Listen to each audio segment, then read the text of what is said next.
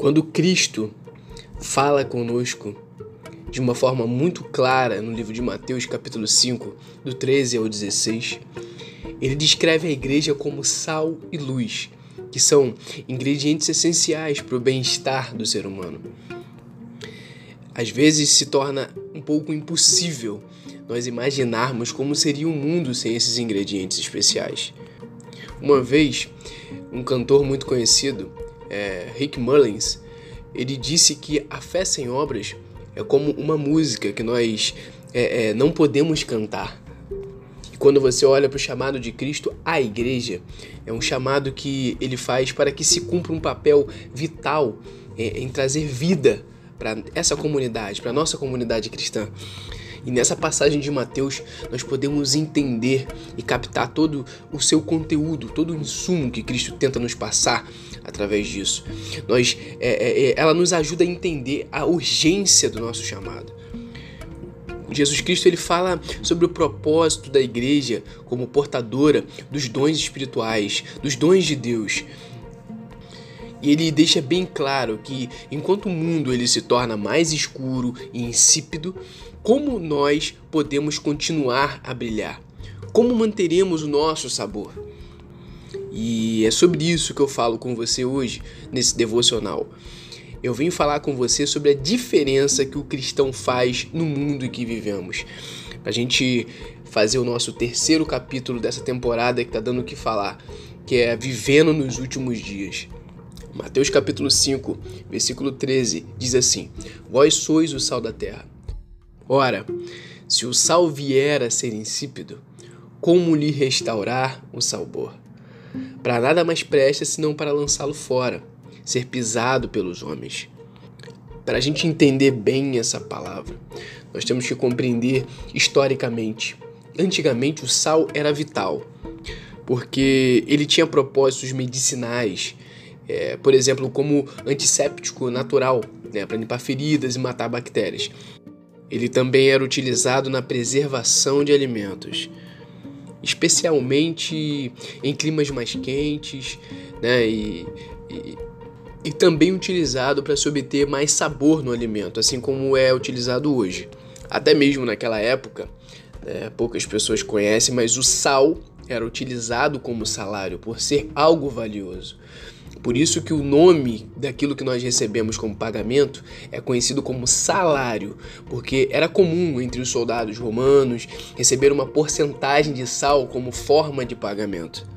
E você vê Cristo falando de uma forma clara aos seus discípulos sobre é, é, perder o seu sabor, sobre perder tudo aquilo que o diferenciava do mundo.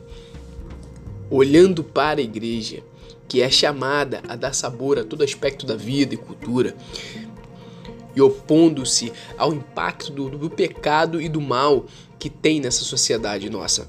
A igreja é chamada para isso, para transformar o mundo num lugar melhor para nós crescermos.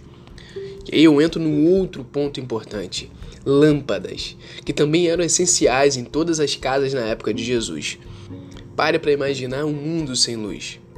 Pense em todas as formas possíveis é, é, em que sua vida seria diferente, vamos dizer assim, sem a presença da luz. O mundo sem luz ele não seria seguro. Nós não conseguiríamos ver uns aos outros ou fazer a maioria das coisas né, que nós estamos acostumados a fazer. Seria até mesmo difícil encontrar nosso caminho de volta para casa.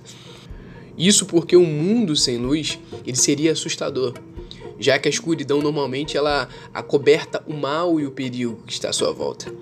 E quando nós olhamos para Cristo e tudo aquilo que ele nos ensina, nós vemos que ele nos fala que ele é a luz do mundo.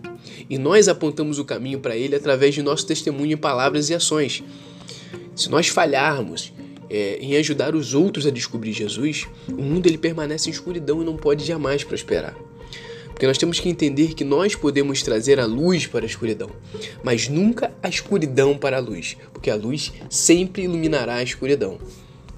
Quando a igreja, de uma forma geral, ela age como sal e luz, ela transforma vidas. O que Cristo queria que nós entendêssemos sobre nosso propósito quando ele descreve a igreja como sal da terra? Deixa uma pergunta no ar. Nós realmente somos bons em deixar Cristo brilhar através de nós em palavras e ações?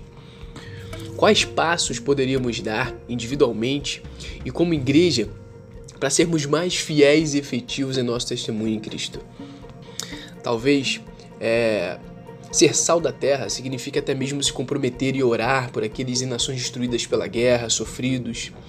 Talvez ser luz do mundo signifique fazer sacrifício por aqueles que vivem na pobreza sabe? A igreja de hoje, a igreja como um todo, ela deve buscar a justiça para o oprimido e o amor para aqueles que são excluídos pela sociedade, assim como Jesus faria nos tempos em que vivemos. Jesus nos chama e confere a nós condições para participar da missão de Deus de redimir e restaurar toda a criação divina. Cristo, em outras palavras, nos dá total autoridade de fazer a diferença no mundo em que vivemos. Sendo essa luz que as pessoas procuram através de Cristo e sendo o sal da terra, esse sal que dá sabor, esse sal que não perde o valor e que tem um diferencial para essa geração. Deixo para você, como final dessa reflexão, Salmo 82, do 3 ao 4, onde diz assim: Fazer justiça ao fraco que é o órfão. Procedei retamente para o aflito e desamparado. Socorrei o fraco e necessitado.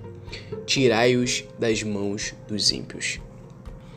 Nesses últimos dias, nesses dias de aflição, esses dias que passamos, que estamos sofrendo uma grande perseguição, temos que fazer a diferença, assim como Cristo nos ensina, em ser o sal da terra e a luz do mundo, para que outros, através do nosso testemunho, possam crer mais ainda e entender que Cristo é o Rei de todo o universo.